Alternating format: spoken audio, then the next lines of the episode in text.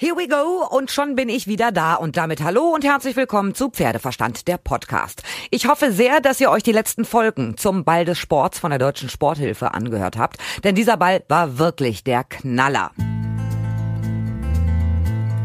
Und wenn ihr die Folgen verfolgt habt, dann wisst ihr ja, dass die Reiter im Mittelpunkt gestanden haben und Vielseitigkeitsreiterin Ingrid Klimke Teil des Showprogramms war.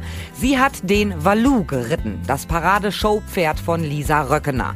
Und die habe ich jetzt auch kennengelernt. Auf dem Ball, spät abends, als das offizielle Ballprogramm vorbei war, Ingrid und Lisa die Reitklamotten aus und die Ballkleider angezogen hatten. Ich habe mich der Lisa kurz vorgestellt und die sagt, ah, du bist die mit dem Podcast, den habe ich schon gehört. Ich war ein bisschen verwundert und sie weiter, oh, total cool gemacht mit deinem Podcast. Okay, wer hat denn da knapp 130.000 Follower bei Instagram und ich nicht? Auf jeden Fall bin ich auch ein neuer Fan von ihr. Nicht nur, weil sie meinen Podcast kennt, sondern weil sie echt authentisch und total nett ist. Einfach klasse. Sie ist aus ganzem Herzen Überzeugungstäterin. Sie ist einfach ein Multitalent. Ich habe sie spontan gefragt, können wir ein Interview für den Podcast machen? Und sie sagte, klar. Also diesmal wirklich entspannt. Und ihr könnt euch jetzt unser Gespräch anhören.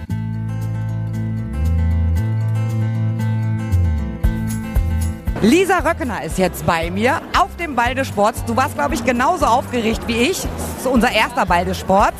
Aber du hast natürlich viel mehr Grund, aufgeregt zu sein, weil deine Valu ist hier gelaufen. Wie ist das gekommen, dass Ingrid den geritten ist? Ja, also ich kenne Ingrid eigentlich nur als Sportlerin vorher. Wir haben uns hier und da mal gesehen, aber als dann die Mail kam von Anne, du Lisa, wir haben dich auf der Equitana gesehen, waren gleich schockverliebt in dich und dein Pferd und wollten mal fragen, ob wir ein Projekt zusammen machen können. Und das war für mich so, okay, oh Gott, was wollen die? Ne? Ich habe da direkt angerufen und dann ja, kamen die, ja, wir haben den Ball des Sports und wir suchen da ein Pferd, der so ein bisschen mehr das mit dem Publikum kennt, weil wir unsere Pferde auch nicht überfordern wollen. Und ich so, klar, ich bin dabei, warum nicht? Also wer hat schon die Chance, wirklich auf dem Ball des Sports zu sein? Und ja, ich werde es, glaube ich, nie bereuen. Auf gar keinen Fall. Was sagt denn Ingrid als Profisportlerin, als Olympiasiegerin, Weltmeisterin, Europameisterin, wie Valu geritten ist?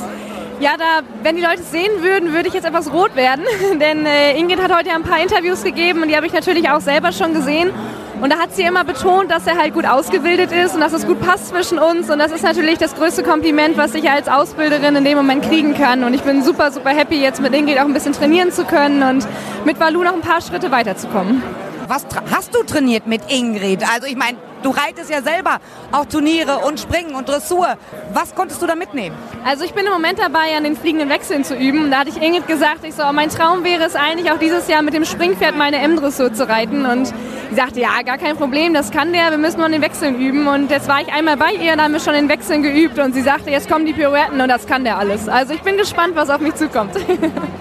Ich finde das auch total spannend, weil Ingrid ist ja auch so nett und so entspannt. Das ist ja im Prinzip kein Superstar der Reiterei, sondern im Prinzip ja immer wie eine Freundin. Auf jeden Fall. Also man kennt das natürlich vor der Kamera, denkt man, okay, ist sie jetzt wirklich so, aber ich kann das wirklich bestätigen. Es ist so eine sympathische Frau. Also ich war bei ihr jetzt zweimal auch zum Dreh mit ähm, einem anderen Sender vor Ort, habe sie so ein bisschen hinter den Kulissen erlebt und es ist einfach wahnsinnig. Also es ist wirklich wie eine Freundin. Wir haben so viel Spaß gehabt die letzten Tage hier und ich glaube, den werden wir heute Abend auch noch haben.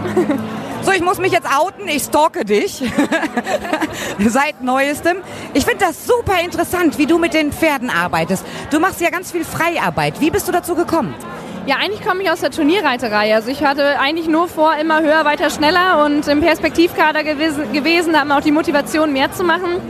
Welche Disziplin, Perspektivkader? Äh, Vielseitigkeit auch. Also genau, auch Vielseitigkeit, genau. ja. Da schlägt mein Herz auch ein bisschen für oder ein bisschen sehr. Und dann habe ich einen, einen schweren Sturz gehabt mit meinem Kaderpferd damals und habe dann angefangen und gedacht, ich möchte irgendwie anders arbeiten mit Pferden. Ich möchte noch mehr auf die freundschaftliche Art und Weise und noch mehr das Vertrauen wieder bekommen und habe dann mit dem Valu, den ich jetzt auch immer dabei habe, ganz jung mit dreieinhalb angefangen, kannte selber gar nichts von der Bodenarbeit und habe mich einfach stundenlang auf den Reitplatz gesetzt und mal geguckt, was kann ich denn machen. Und da da ein paar Sachen angeboten. Ich habe auch viele Fehler gemacht, äh, was ich heute auch weiß und was ich anders machen würde. Aber wir waren irgendwie so gegenseitig unsere Lehrmeister und haben dann das Beste rausgemacht und dann ist irgendwie so eine Show daraus entstanden. Und ja. Es gibt ja ganz viele Lehrmeister, die einem sagen, wie man Bodenarbeit machen soll, wie man die Pferdekörpersprache interpretieren muss. Hast du dir das selber beigebracht? Hast du bei anderen Trainern gearbeitet? Hast du dir Bücher geholt? Ich äh, kriege ganz oft diese Frage, kannst du mir ein Buch oder einen Trainer empfehlen? Ehrlicherweise nein. Mittlerweile kenne ich natürlich viele Trainer und kann da auch schon den einen oder anderen empfehlen, aber es ist wirklich das meiste auf dem eigenen Mist gewachsen sozusagen. Also wirklich durch Learning by Doing, ausprobieren.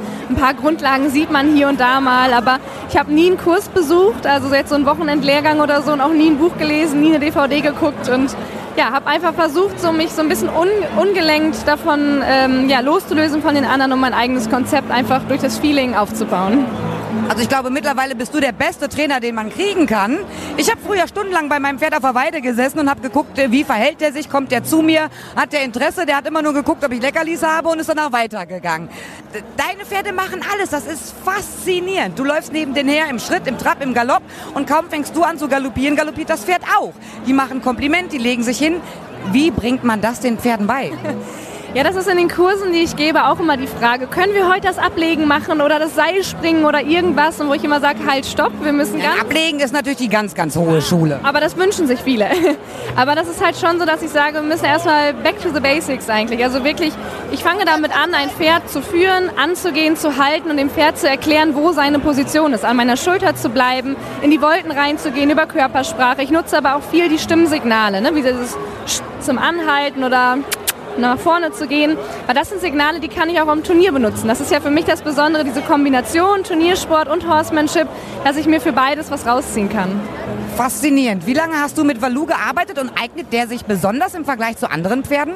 Also mit Valu hat das natürlich alles ein bisschen länger gedauert, weil auch ich total roder in dem Bereich war und noch gar keine Ahnung davon hatte. Aber ich habe ihn ja dreieinhalbjährig bekommen, habe ihn ganz normal turniermäßig ausgebildet. Er hat auch Qualifikation zum Bundeschampionat gehabt, also die ganz normale Schiene für ein junges Pferd. Und äh, dann habe ich mit Anfang fünf meine erste große Show gehabt. Und das kam alles relativ zufällig durch Freunde. Hier, mach doch mal so einen Talentwettbewerb, ist doch cool, was du mit deinem Pferd da machst. Ja, Video eingeschickt, nach Kiel eingeladen worden, den Talentwettbewerb gewonnen und dann hat das alles so seinen Lauf genommen. Damit hattest du ja gar nicht gerechnet. Nee, absolut nicht. Also ich wollte mit ihm eigentlich auch die klassische Schiene gehen, Turniersport, Vielseitigkeit und ich bin vorher bis zwei Sterne geritten und da wollte ich eigentlich auch wieder hin. Aber das hat jetzt andere Prioritäten. Ich wollte sagen, du bist ja echt viel unterwegs. Du bist auf allen möglichen Shows in der ganzen Bundesrepublik unterwegs. Denn mittlerweile verdienst du ja damit dein Geld. Genau, ich habe jetzt äh, vor einer Woche mein Studium abgeschlossen. Ich habe es gelesen bei Instagram. Lehramt studiert Chemie und was war das noch? Und Sport natürlich. Na klar. Aber wie kommt denn Chemie da rein? Ja, eigentlich war der Plan Bio. Das hat mich immer schon interessiert. Aber ganz ehrlich, mein Notendurchschnitt war zu schlecht für Bio mit 2,7 im Abi. so dass ich dann gesagt habe, gut, Nachrückverfahren, Chemie mache ich mit. Habe ich gleich einen Platz bekommen und dann habe ich es gemacht. Aber Chemie würde ich nicht nochmal studieren. das glaube ich sofort. Und du hast auch gesagt, also falls das mit der Reiterei und mit dem Geldverdienen alles nicht mehr so funktioniert, hast du ein zweites Standbein. Du müsstest aber natürlich noch ein Referendariat machen. Machst du das jetzt noch? Nee, also im Moment kriege ich das gar nicht unter. Ich habe ja auch viele Verträge, die jetzt im Moment so jahresweise laufen und ich könnte das neben meinem Ref gar nicht machen, weil wenn, dann will ich auch Zeit fürs Ref haben und im Kopf auch voll da sein. Ich genieße die Zeit total im Moment und bin sehr, sehr froh darüber, dass ich mein Geld verdienen kann damit. Aber ich habe halt einfach im Hinterkopf, wenn es nicht mehr klappt, dann kann ich ins Lehramt gehen. Das ist ein Job, den ich mir auch gut vorstellen kann.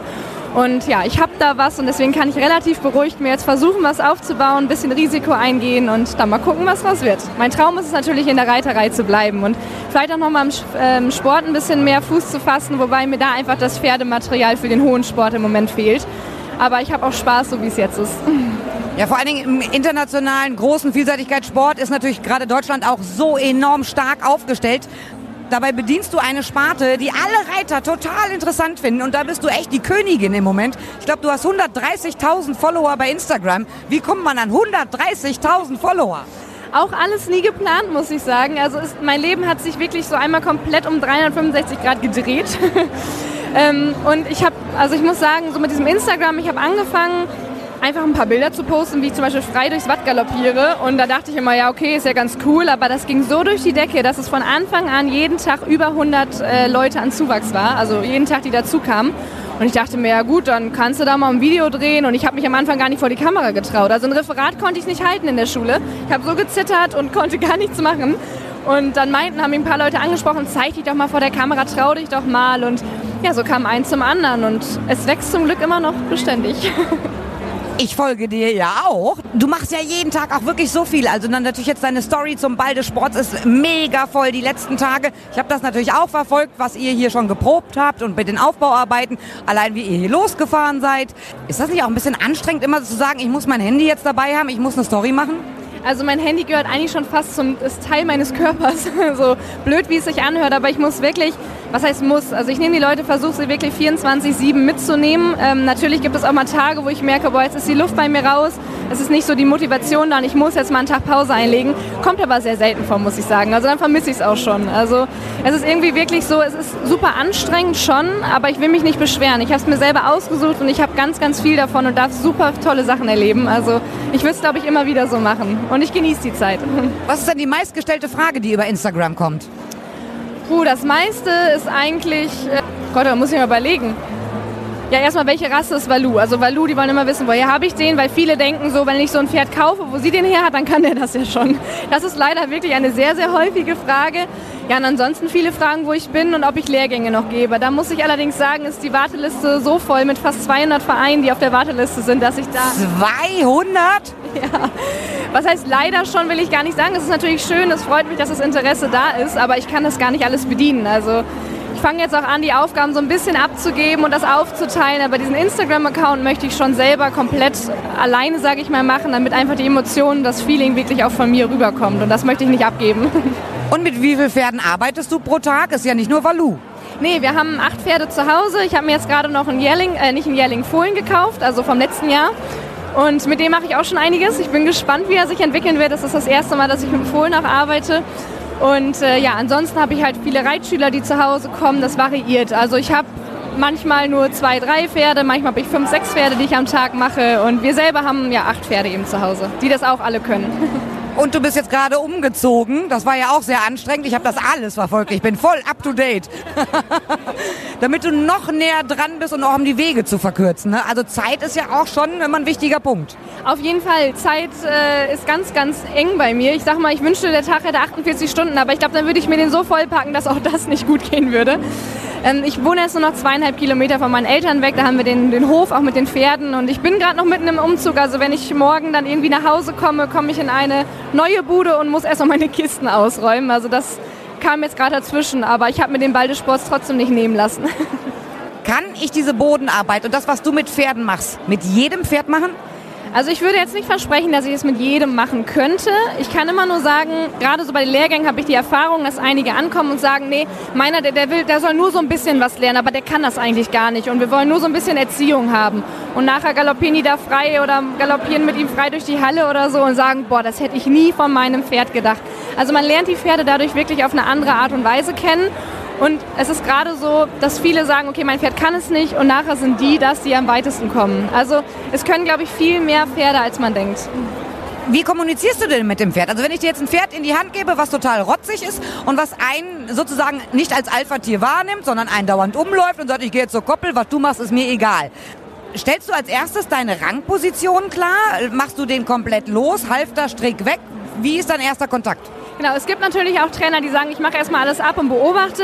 Ich habe es meistens so auch gerade im Kurs, dass ich sage, also mein Motto ist eigentlich konsequent, aber freundlich. Das heißt, ich sage dem Pferd schon, hier ist die Grenze, ne, bis hier und nicht weiter oder jetzt ist auch wirklich Stopp. Wichtig ist nur, das ist der Fehler bei uns Menschen häufig, dass wir zu nachtragend sind. Wir sagen, oh, das Pferd war gerade böse und regen uns zwei, drei oder zehn Minuten später immer noch drüber auf. Das Pferd lebt aber im Hier und Jetzt. Das heißt, ich sage so, stopp, jetzt bleibst du stehen auch gerne mal mit der Gerte an, der, an die Brust tippen oder so, oder ruhig mal am Strick kurz ziehen. Aber dann atme ich durch, lasse die Schultern hängen und gebe dem Pferd wieder ein gutes Gefühl. Sodass das Pferd eigentlich merkt, sie will mir nichts Böses und wenn es klappt, dann ist sie ganz lieb zu mir. Also auch ich setze natürlich Grenzen, aber versuche es immer wieder auf die freundschaftliche Art und Weise, diese Basis zu schaffen, auch ohne Leckerli. Dass es das Pferd wirklich das für mich macht und nicht fürs Leckerli. Ich habe schon mal eine Podcast-Folge gemacht, auch über die Kommunikation mit dem Pferd, wie das funktioniert. Und ich glaube, wir Reiter sind uns eigentlich nicht wirklich darüber bewusst, wie wir mit dem Körper zu dem Pferd sprechen. Ne? Ja, so hat auch jeder seine eigene Körpersprache. Mein Bruder macht das ja auch sehr viel und wenn, wenn ich mit seinen Pferden arbeite oder er mit meinen, dann ist es immer noch ein Unterschied, weil wir, jeder gewöhnt sich irgendwelche Bewegungen an, die ich selber gar nicht erklären kann. Und es ist halt wirklich so, wenn ich dann seine Pferde habe, dass er immer sagt, nee Lisa, dreh mal die Schulter mehr oder so. Und das, dann da ist einfach jeder anders und das spielt sich auch im Laufe der Zeit halt einfach ein. Und umso mehr, also ich arbeite natürlich mit sehr vielen verschiedenen Pferden, deswegen fällt es mir relativ leicht, so wie Ingrid, die kann sich auf jedes Pferd setzen. Das klappt also relativ gut. Und äh, so ist es bei mir, wenn ich dann ein Pferd habe, es klappt deutlich schneller, als wenn ich jemanden habe, der nur mit einem Pferd arbeitet. Ich finde es super faszinierend. Ich werde dir weiter folgen. Was wünschst du dir denn für die Zukunft? Ich wünsche mir eigentlich nur, dass mein Pferd und ich gesund bleiben. Also das ist das, wenn er irgendwie mal ein bisschen hustet oder so. Das hatten wir jetzt Anfang des Jahres, dass ich eine Show absagen musste. Und da habe ich wieder mal gemerkt, dass das Wichtigste wirklich die Gesundheit ist. Auf jeden Fall. Danke, danke, dass du Zeit für mich hattest. Gerne. Schönen Abend noch.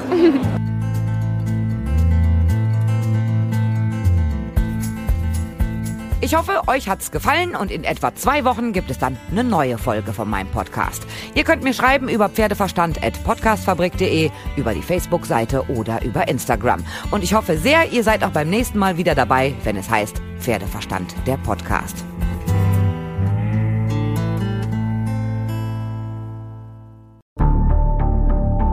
Wie lange kann ein Mörder sein dunkles Geheimnis bewahren? Wann bekommen die Angehörigen Gewissheit und die Opfer Gerechtigkeit? Jedes Jahr werden bei der Polizei rund 100.000 Menschen als vermisst gemeldet. Drei Prozent davon, also 3000 Menschen, bleiben länger als ein Jahr verschwunden. Einige werden nie wieder gesehen. Seit gut drei Jahren arbeitet die Polizei in NRW mit sogenannten Cold Case Units. Das sind Abteilungen, die wirklich nur damit beschäftigt sind, Mordfälle zu bearbeiten, die teilweise seit Jahrzehnten ungeklärt sind. Ich bin Mike Mattis, Radioredakteur und News Anchor und ich spreche mit Ermittlern über diese Fälle. In meinem Podcast Licht ins Dunkel, Cold Cases und ungeklärte Vermisstenfälle von hier beleuchten wir gemeinsam mit Profilern, Staatsanwälten und Mordermittlern Cold Cases und ungeklärte Vermisstenfälle aus ganz Deutschland. Immer in der Hoffnung, dass Angehörige endlich Gewissheit und die Opfer Gerechtigkeit bekommen. Licht ins Dunkel. Cold Cases und ungeklärte Vermisstenfälle von hier. Eine Produktion von Mike Mattis und der Podcastfabrik.